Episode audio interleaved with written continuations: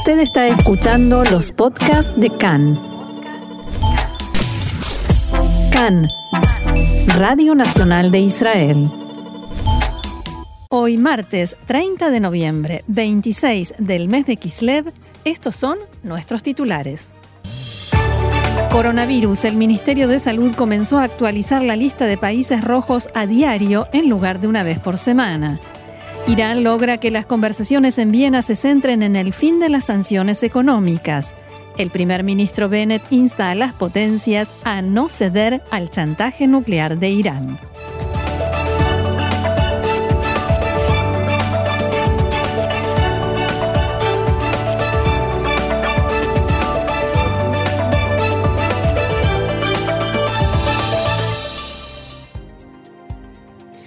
Vamos entonces al desarrollo de la información y comenzamos con coronavirus.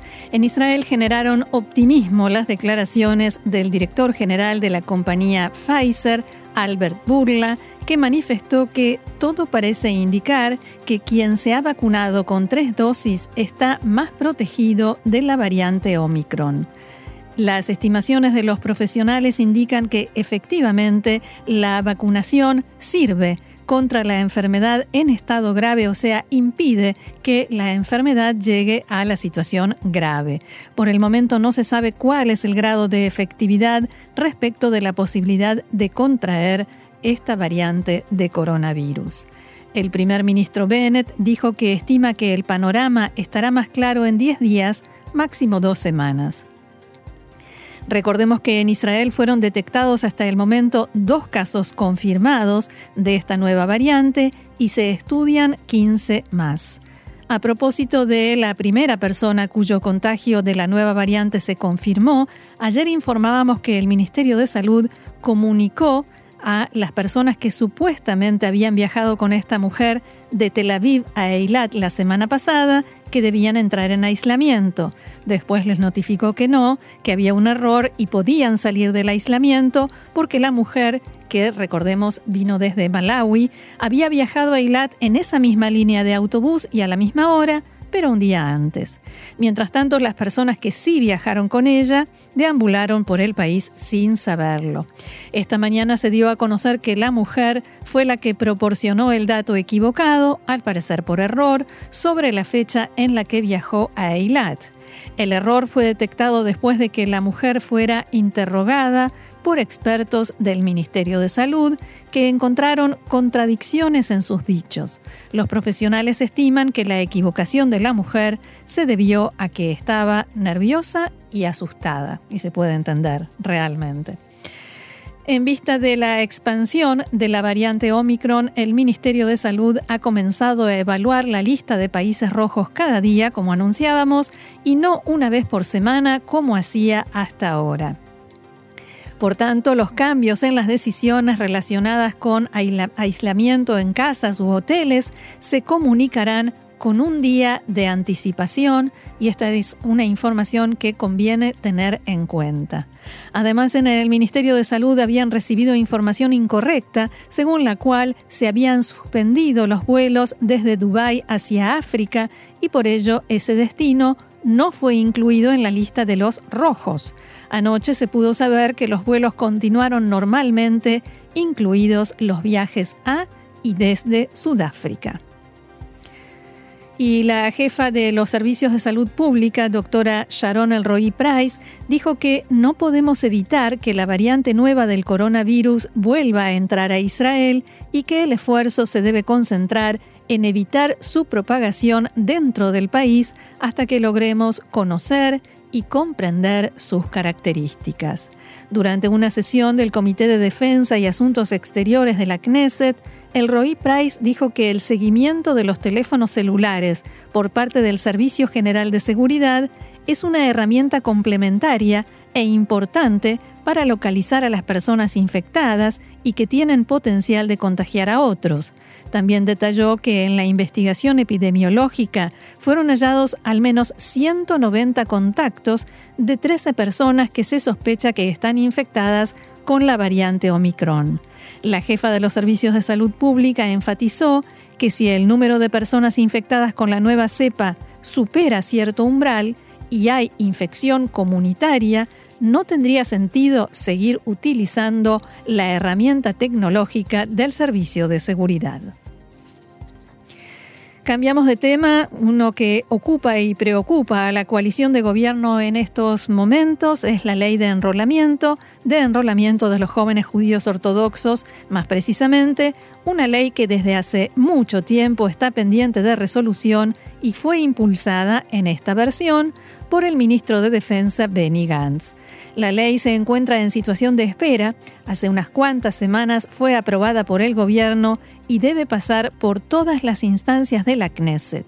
Pero debido a la oposición del partido árabe Ram, que integra la coalición, y se opone a votar con la coalición leyes que tengan que ver con defensa y seguridad, entonces esta ley está trabada, no avanza.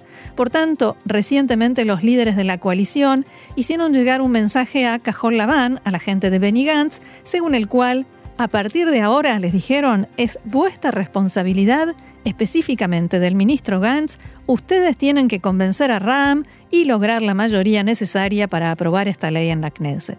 De este modo, la coalición se desentiende de su responsabilidad de imponer la disciplina parlamentaria al partido Ram y le endilgan toda la responsabilidad a Gantz y su partido.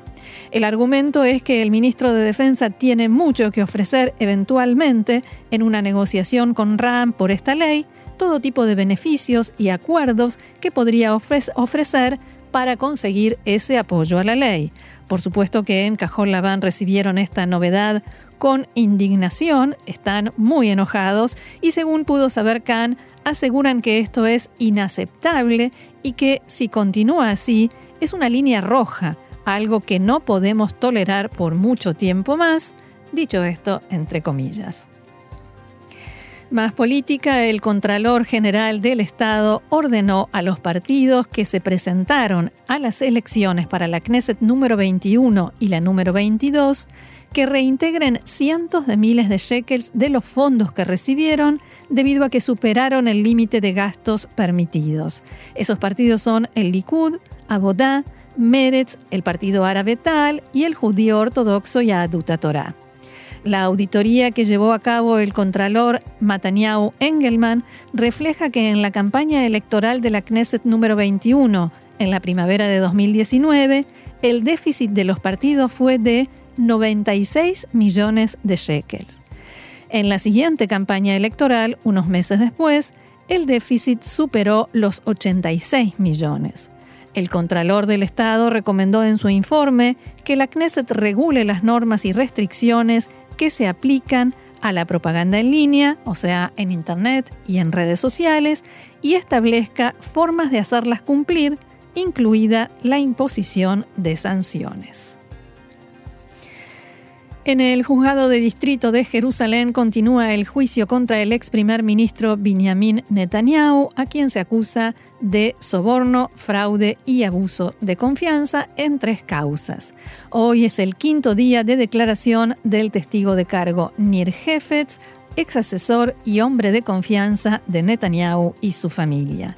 En la mañana de hoy, Hefetz relató que cuando comenzaron las publicaciones en medios sobre la investigación relacionada con los gastos en la residencia del primer ministro, la familia estaba en una situación muy difícil y que se ocupaban del tema, y ahora abro comillas, en forma constante, continuada y apasionada. Solo la forma como se ocuparon de incidentes muy grandes como el de la embarcación Mavi Mármara fue peor, aseguró Jefetz. Recordemos, un incidente con Turquía, con muertos, con compensación económica, un incidente diplomático internacional.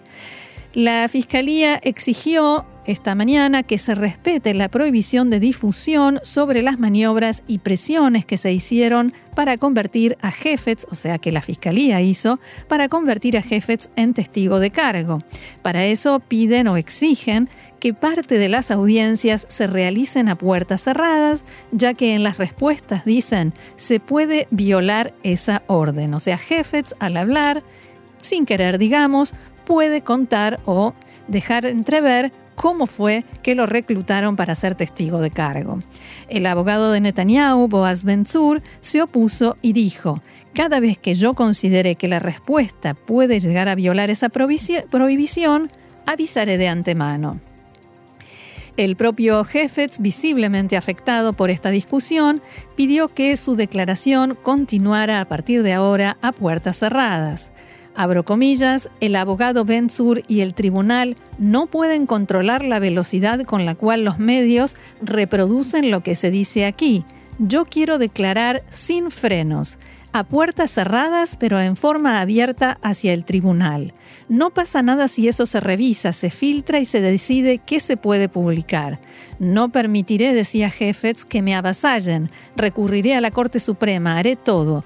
Hay un límite para lo que un hombre puede sufrir. Por el momento no hay cambios en la forma como está declarando, pero a mediodía los abogados de Netanyahu iniciaron el contrainterrogatorio de Jefetz y allí seguramente vamos a ver si hay un límite o no para lo que puede sufrir. Segundo día de la séptima ronda de conversaciones entre Irán y las potencias occidentales sobre el programa nuclear de la República Islámica.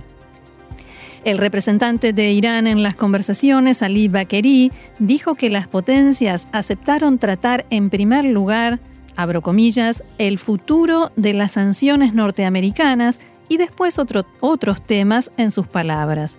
También aseguró que ese es un gran logro para su país y agregó que Teherán exige garantías de que no se le impondrán más sanciones. En las últimas horas, el primer ministro Naftali Bennett instó a las potencias mundiales a no ceder al chantaje nuclear de Irán.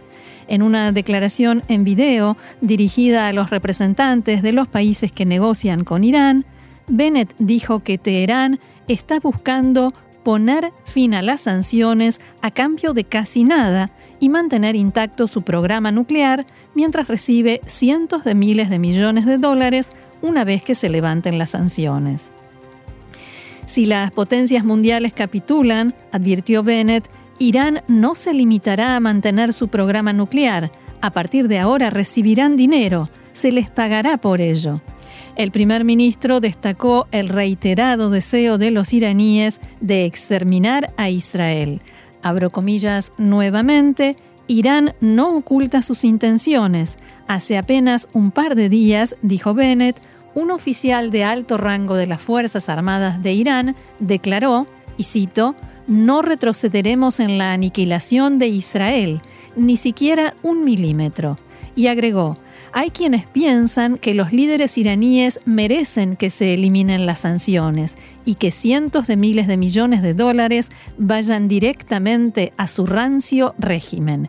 Están equivocados, decía el primer ministro de Israel, y agregaba, Irán no merece recompensas, ni acuerdos de negociación, ni alivio de sanciones a cambio de su brutalidad.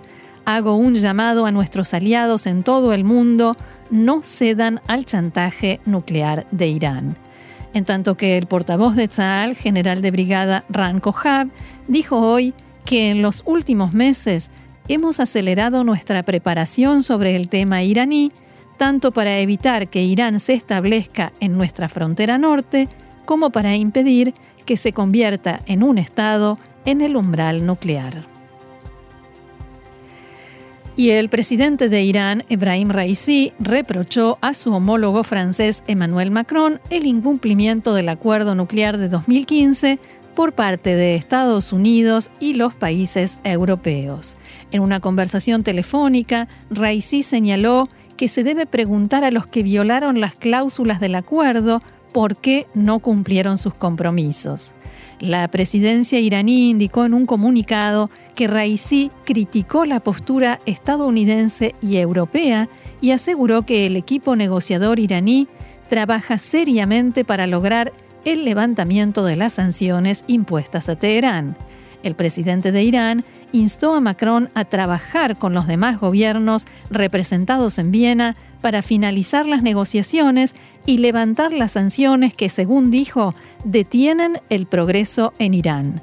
Al mismo tiempo, Raisi sostuvo que Irán está dispuesto a cooperar plenamente con la Agencia Internacional de Energía Atómica. abro comillas nuevamente, son aquellos que han violado sus compromisos los que deben ganarse la confianza para continuar las negociaciones. El presidente francés, por su parte, dijo que ha contactado con su homólogo estadounidense, Joe Biden, y afirmó que ambos tienen la intención de continuar con las negociaciones para obtener resultados. Además, Macron afirmó que su gobierno apoya el regreso de Estados Unidos al acuerdo del que se retiró en 2018.